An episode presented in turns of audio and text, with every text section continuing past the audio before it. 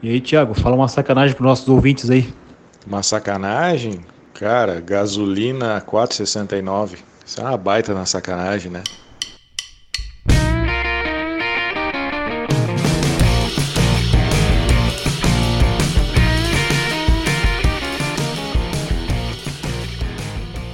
Senhoras e senhores, Lean Six Sigma for Experts, estamos aí de novo na área e hoje com um convidado especial para falar para a gente um pouco sobre confiabilidade.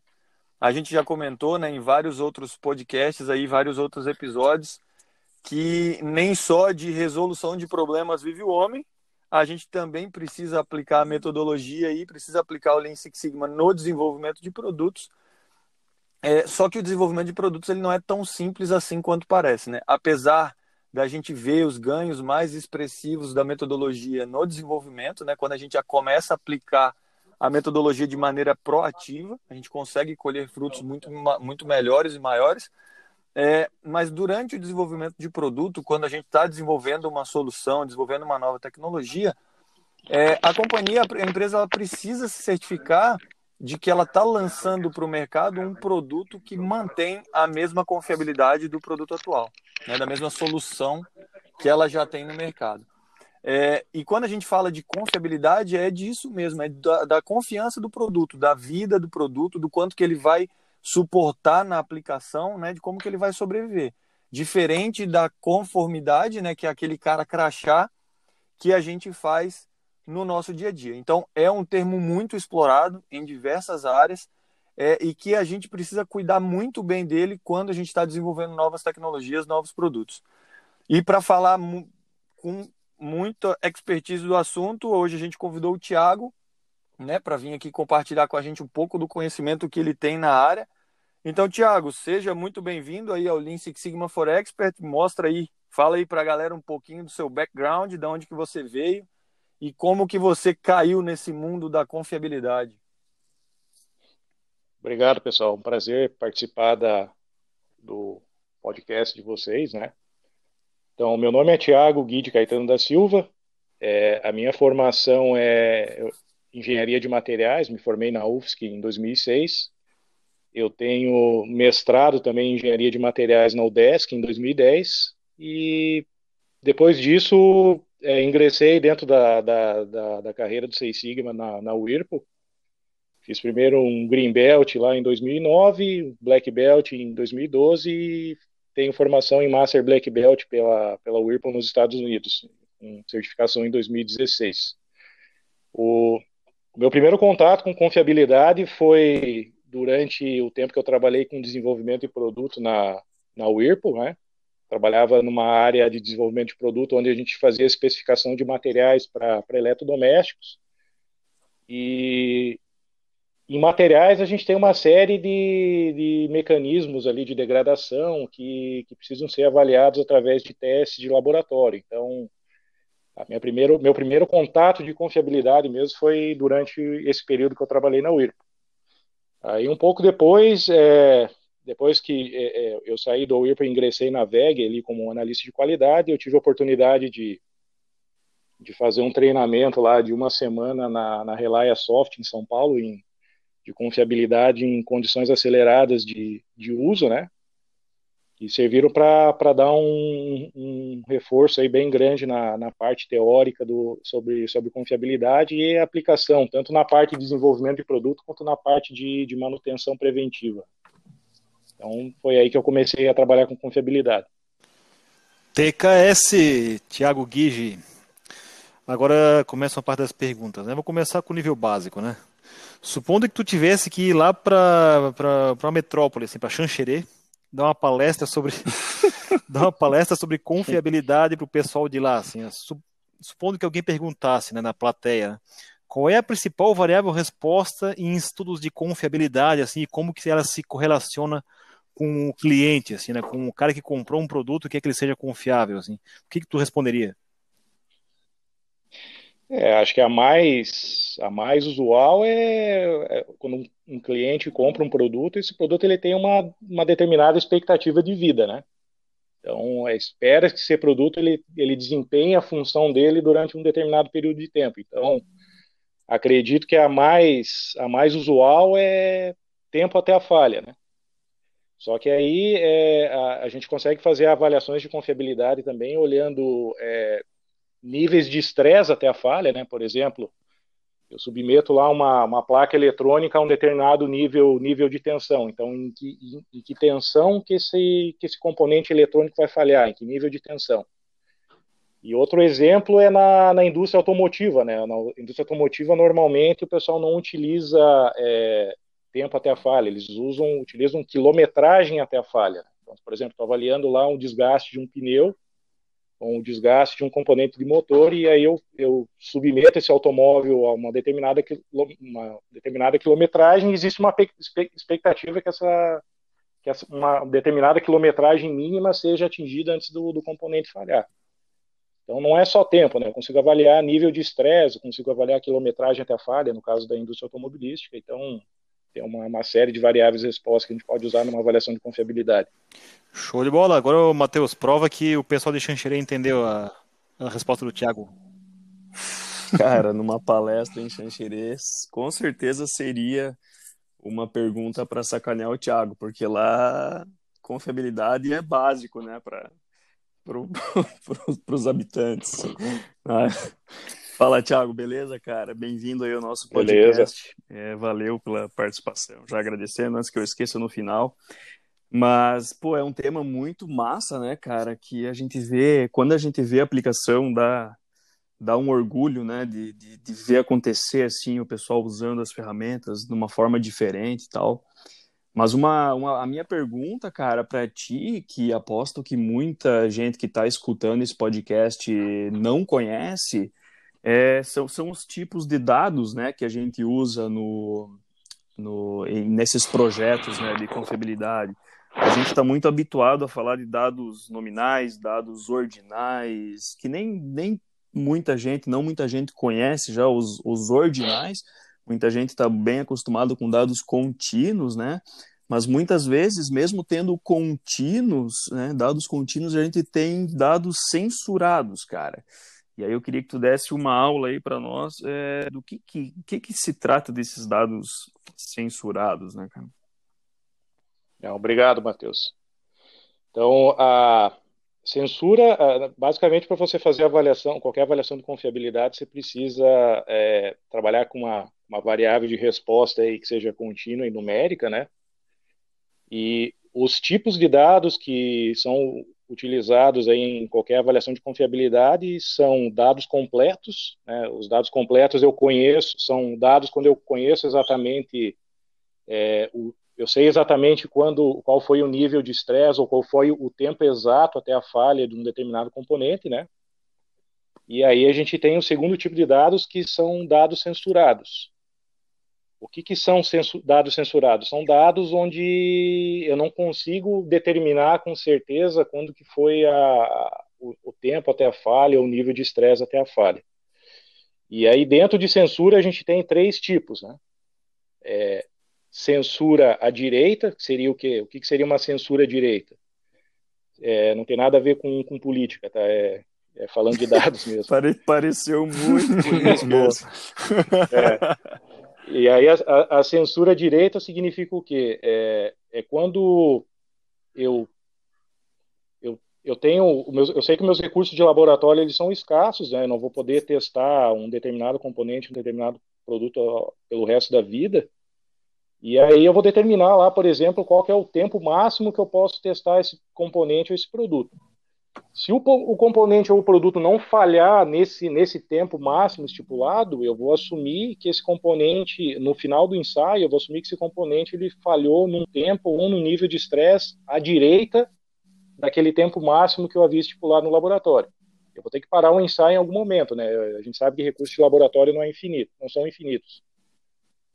Censura intervalar seria no seguinte sentido: é, eu estou lá executando meu teste, eu olho Vou lá, faço uma inspeção para ver se as amostras falharam. Num determinado tempo X, a amostra não falhou. E aí eu faço uma segunda inspeção. Né? Então, e aí eu percebo que essa amostra falhou nessa segunda inspeção. Então eu vou assumir que aquela amostra ela falhou num, num intervalo de tempo entre a primeira inspeção e a segunda inspeção. E essa seria a censura intervalar. E a censura à esquerda, é, a gente vai ver que nenhum tipo de censura é bom na política, né? E no caso da a censura à esquerda também é ruim na confiabilidade, é a pior de todas, né?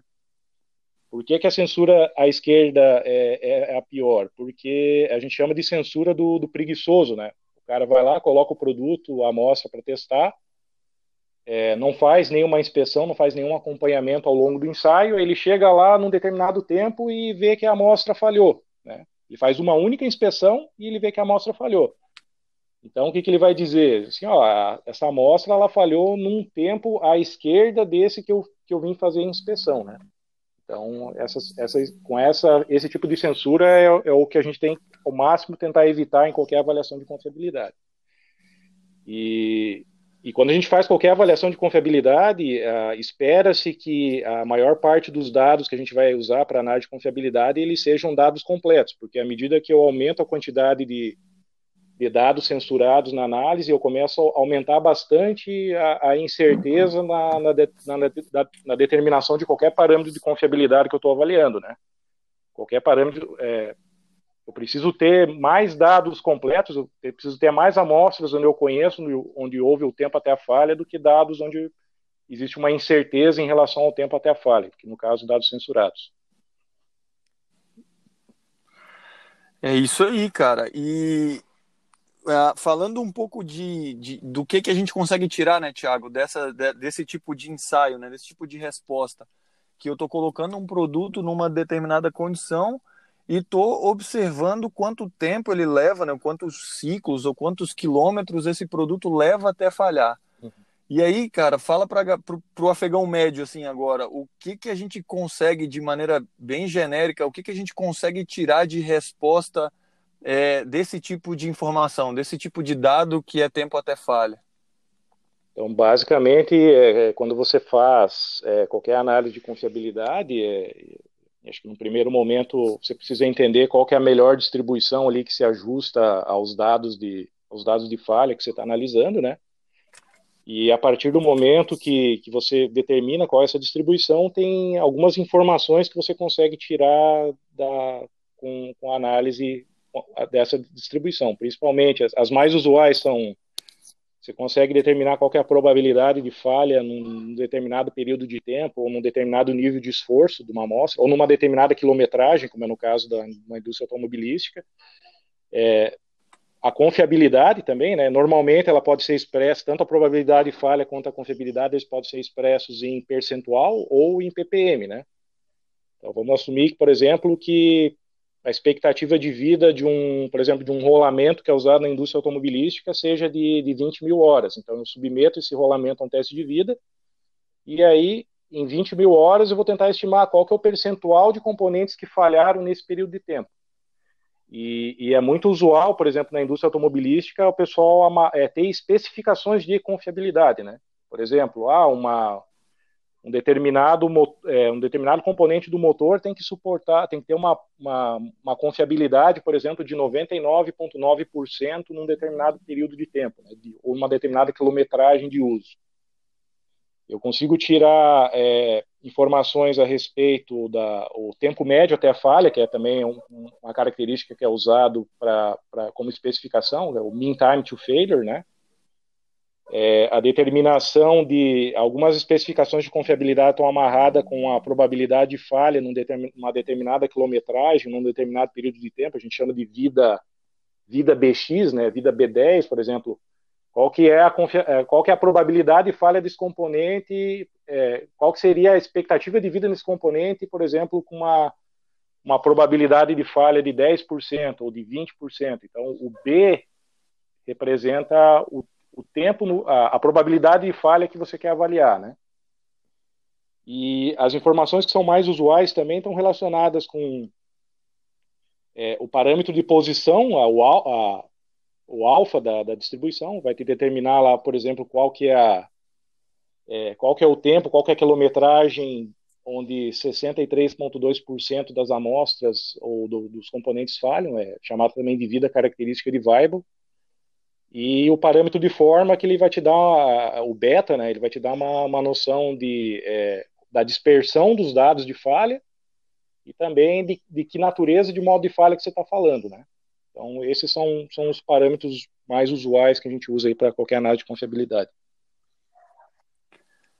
Cara, e aí o interessante é que a gente volta naquele, naquele ponto lá do início, né? É o tipo de conhecimento que o cara tem para saber exatamente como que o produto vai se, se comportar na aplicação, né? Para poder estimar o quanto que ele vai gastar com garantia, o quanto que ele tem que se preparar para substituir peça, com que tempo, qual que é a probabilidade ele consegue tirar informação valiosíssima Sim, daqui. Né? É... Mas acho que o Pilco tem, tem mais uma pergunta também que, que, que é, tá no mesmo tem um sentido. comentário também relativo ao, ao, ponto que você falou agora, André. Agora sim, eu acho que o nosso ouvinte entende, né, a maioria pelo menos vai entender, qual é o link entre Six Sigma, Design for Six Sigma e a confiabilidade, né? Tá aí. Você, você faz um projeto, você toma decisões Exato. lá na fase inicial ainda, para ter o que uma vida B10, né? Você vai definir qual que é a vida que seu produto vai ter, né? Como que ele vai se comportar lá no cliente, né? E, e a gente não precisa produzir um produto, esperar 10 anos para saber que ele vai falhar em 10 anos. A gente consegue fazer tudo isso aí durante as fases de concepção de um produto ou de um processo, né? E é aí que a gente entra, né? É aí que entra Six Sigma, Design for Six Sigma e tudo que tem dentro dessas duas uh, metodologias, né? É, bom, vocês viram que o Thiago está dando uma aula, né? Aí é uma aula de, Porra, de, de aula. alto nível de complexidade. Mas vamos lá, agora, agora vamos voltar para o nível do linharense médio aí. é, que, não, que não, é, não é o caso do André, né?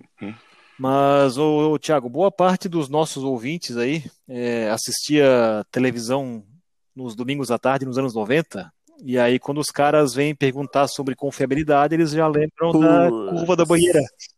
Não, eu não acredito. A curva da banheira, cara. Piada. Banheira, lembra da banheira? Então, explica pro nosso. Mano, tempo. Mano. Explica pro nosso ouvinte o que, que é a curva da banheira, cara. É, a curva da banheira não era aquilo que o pessoal assistia no programa do Gugu lá, né, cara? Mas vamos, tentar explicar aqui. É, a curva da banheira é, é, uma proposta que foi desenvolvida por um, um, engenheiro sueco lá. O cara não tinha nada para fazer e ele, ele desenvolveu essa, essa, essa curva aqui. O nome do cidadão era Ernst Weibull, né? Era um engenheiro e matemático sueco e ele propôs essa curva como para você fazer uma caracterização da, da, do, de, qual a natureza dos modos de falha que você tem é, principalmente quando está analisando dados, dados de campo aí, né? Então essa curva da banheira, ela é, é uma curva onde você tem a, a taxa de falha dos produtos em função do, em função do tempo de uso. Então a, essa curva da banheira ela é dividida em três, em três partes, né?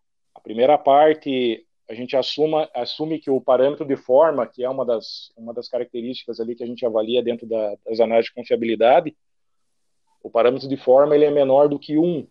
E o que, que significa o parâmetro de forma? O beta é menor do que 1. Significa que nessa parte da, da, da curva da banheira você tem lá uma taxa de falha decrescente, né? E normalmente nessa parte a gente tem o que a gente chama de falhas jovens, né? São as famosas, é, desculpe o termo aí, cagada de projeto, né? O cara vai lá, desenvolve um projeto, comete um erro grotesco no, no desenvolvimento desse projeto, e isso começa a gerar uma quantidade grande de falhas no início da vida útil do produto.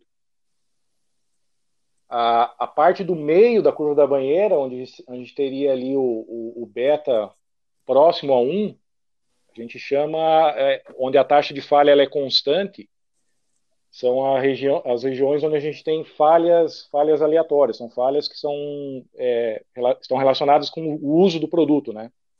O, o cara está utilizando e por algum motivo esse produto vai lá e falha. É, tem um, N razões aí para explicar é, por, a, as falhas que acontecem nessa, nessa parte da curva da banheira. E lá no final, onde a gente tem as nossas taxas de falha crescentes, é, onde a gente tem a região o beta é maior do que 1, nós temos a, as falhas estão relacionadas a desgaste, o fim de vida útil do produto. Né? Por exemplo, eu tenho um rolamento, esse rolamento tem um determinado tempo de vida. A gente sabe que esse rolamento não vai durar o resto da vida. Por mais que você faça é, N etapas de lubrificação e ao longo da vida, você não vai conseguir que ele, vai, que ele dure o resto da vida. Então, vai chegar um momento que ele vai desgastar e, não só o rolamento, qualquer componente que seja, seja suscetível a desgaste, o pneu tende a apresentar é, a, a, a, modos de falha com beta maior que 1 na, no final da, do, da curva da banheira. Então são essas, essas divisões. E a curva da banheira serve para justamente determinar em qual é a natureza do modo de falha e a gente priorizar ações. É claro que eu vou priorizar ações que acontecem lá no início da vida útil do produto, do que é, modos de falha que estão relacionados a desgaste. Né? É, os modos de falha que acontecem no começo da curva da banheira, eles vão ferrar com a reputação da minha marca em relação ao, ao consumidor. Já a desgaste, já existe uma expectativa que esses componentes não vão durar o resto da vida. Né? Mas, é, se tem um carro, tem pneu. Então, chega um determinado momento que você vai, você vai ter que trocar esse pneu. Você, você não, por mais que você compre um carro zero, um carro usado, esse pneu vai ter que ser trocado em algum momento. Não espera que esse componente vai desgastar e você vai ter que trocar, né?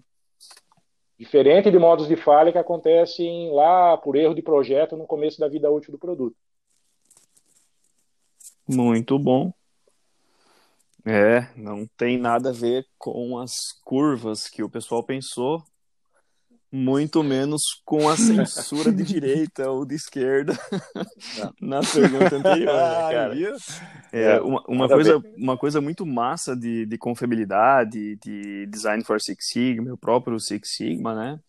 É, é, é, como a gente lida com diferentes problemas, né? A gente já falou bastante em outros episódios aqui sobre problemas de conformidade mas às vezes problemas gigantescos de confiabilidade, né, acabam gerando a necessidade de, de, de gerar, de, de, de fazer, de desenvolver um projeto de confiabilidade, um estudo de confiabilidade, né?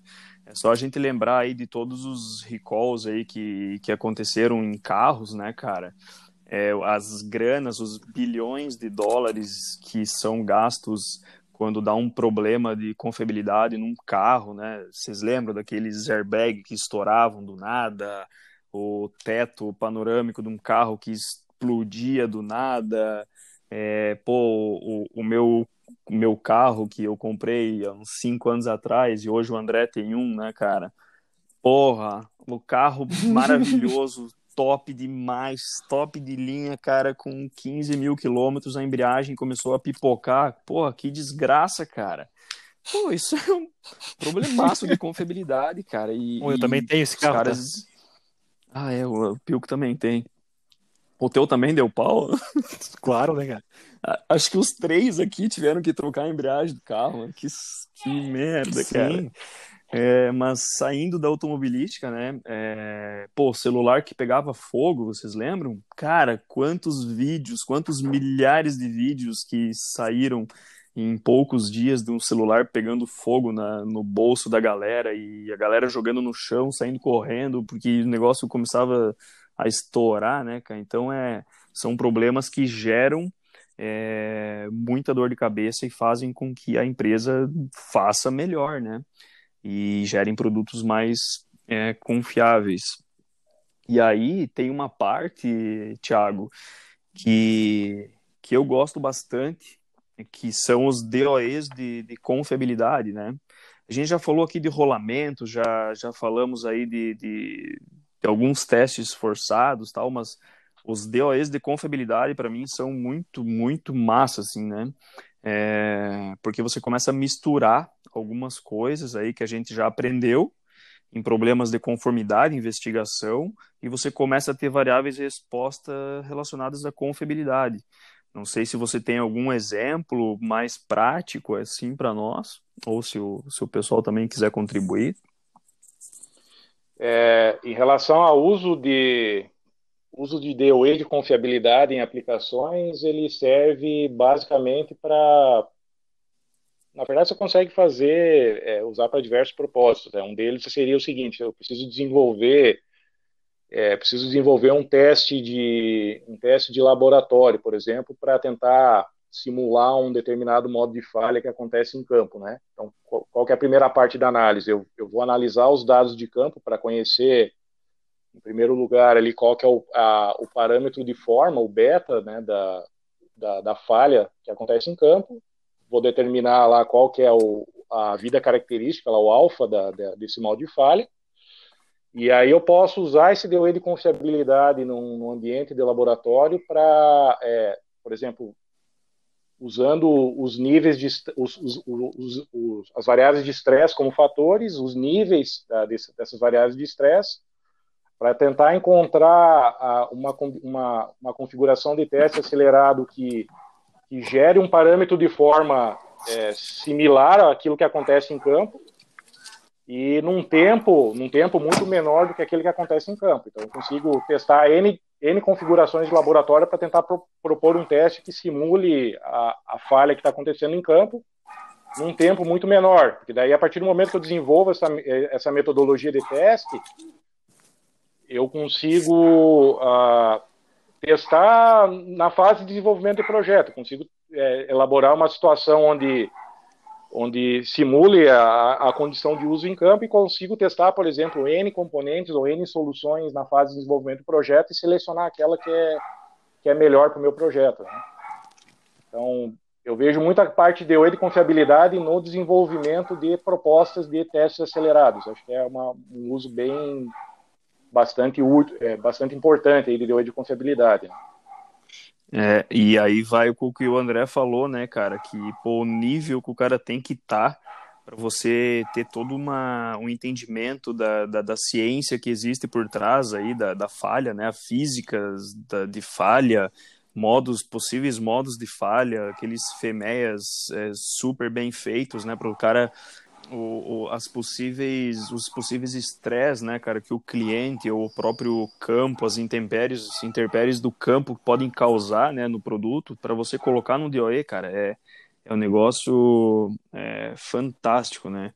E, e, tu vê que tudo que tu falou agora, né, é, é você usando de forma reativa uma ferramenta muito poderosa que é usada na fase proativa, né, de desenvolvimento de produtos tal, porque uma vez que você tem aqueles problemas de campo e você não consegue entender, você tem você tem teu produto espalhado pelo país ou pelo mundo e eles começam a falhar mais ou menos no mesmo você começa a receber as reclamações mais ou menos no mesmo tempo assim você consegue usar fazer descobrir fatores de forma de posição aí e, como você falou, né, Thiago, é, entender se eles estão tendo o mesmo modo de falha ou não, o que já dá uma direção ferrada aí pro, pro time que está investigando, cara. É um show de bola. Tem, tem, até um exemplo, um exemplo engraçado que aconteceu na época que eu trabalhava de desenvolvimento de produto. Uma vez a gente desenvolveu um material lá que era para ser usado num eletrodoméstico, né? E aí esse material foi submetido a uma série de testes de laboratório, foi aprovado em tudo com louvores, assim, né? Aí o material foi implantado, aí uns cinco meses de uso do eletrodoméstico, de repente começou a voltar peças com corrosão em campo. Uhum. E aí, aí a gente pediu, então, beleza, já que está voltando peça com, com, corrosão, manda essas peças voltar para a empresa aqui e aí vamos dar uma olhada aqui que gerou essa, essa falha, né? E aí quando as peças chegaram lá no laboratório, o técnico foi avaliar, é, quando ele foi investigar mais a fundo, a causa da falha tinha sido urina de cachorro, cara. Ou seja, é tipo é, mijo, né? É, mijo, é tipo mijo, no popular mijo. A mulher mijo. deixava o cachorro mijar na porta, o, o cachorro fazia a, a, geladeira de poste, e aí o, o material que tinha a expectativa de durar, aí, sei lá, três, quatro anos em campo, sem, sem qualquer tipo de falha, estava falhando ali com quatro, cinco meses. E foi um teste que a gente não pensou na hora de desenvolver o material. Daí, aí o que, que eu ia fazer? Ia pedir para o técnico lá do laboratório mijar num copo e botar a chapa lá para testar? Ou criar uns cachorros lá para é, tirar o mijo do cachorro e testar. Então, é, a gente fala que consumidor é coisa do diabo, né, cara? Então, você não consegue prever todos, a, todas as a, os tipos de uso na em campo e é, às vezes é difícil, às vezes você não consegue é, simular numa condição de laboratório o uso real do produto em campo, né? É. E aí qual foi a solução? Se foi passado para assistência técnica, ó, se vocês detectarem que a corrosão foi causada por urina, é mau uso, cara. Não tem, não tem garantia para esse produto. Manda o cara lamber sabão, né? Então, é, se, foi, foi... se, ninguém, resumo do, do, do, projeto, né? Se ninguém mijar nesse eletrodoméstico, ele tem uma confiabilidade de 99,99%. é, o, mir, o mijo, o mijo ali reduziria uns 50% de confiabilidade Até, até, até mais que isso. Muito bom. Eu, Cara, tu vê que tudo isso aí que foi falado é confiabilidade, né, cara? É um tema bem extenso, bem amplo e dá para ficar aqui uma vida falando sobre isso. Ah, né? Uma vida é bem Eu tenho confiabilidade. Eu tenho a pergunta da diretoria, cara. Há um momento certo para entrar com então confiabilidade faz? na empresa? Momento certo, cara? É, eu diria que é, o, o, o jeito certo e o jeito correto de se utilizar é usar a confiabilidade de forma, de forma proativa, para fazer testes de conceitos durante a fase de desenvolvimento de projeto, né? Você fazer um link ali, de, por exemplo, de, de FIMEA, de, de projeto com, com confiabilidade, você, através do FIMEA, determinar ali quais são os, os principais modos de falha, os modos de falha mais críticos, e você criar testes de vida para tentar antecipar na fase de desenvolvimento de projeto é, é, quais são os modos de falha e testar conceitos que sejam robustos esses modos de falha, né? Então, é, esse, esse, é o jeito correto. A gente vê muita gente usando, usando confiabilidade de forma reativa. Por exemplo, acontece, o produto começa a falhar em campo, o cara usa confiabilidade para avaliar a taxa de falha, vai lá, implementa uma, uma solução, um projeto de qualidade de forma reativa e depois fica observando dados de campo para ver se aquela solução ela, ela foi efetiva para reduzir taxa de falha em campo. Né? Esse é o pior jeito de se utilizar, mas consegue usar também. Mas eu acho que tanto no primeiro caso quanto nesse segundo caso, a hora certa de entrar é. com, uma, com, esse tipo de estudo na empresa é, é amanhã. Eu ia falar que era ontem. Sim. já, ou, de, já ou de preferência hoje. O, o, jeito mais fácil de entrar ontem é, é colocando isso na, na, fase de desenvolvimento de produto, né, cara? Tentar antecipar o máximo possível as cagadas que vão acontecer durante o uso, né?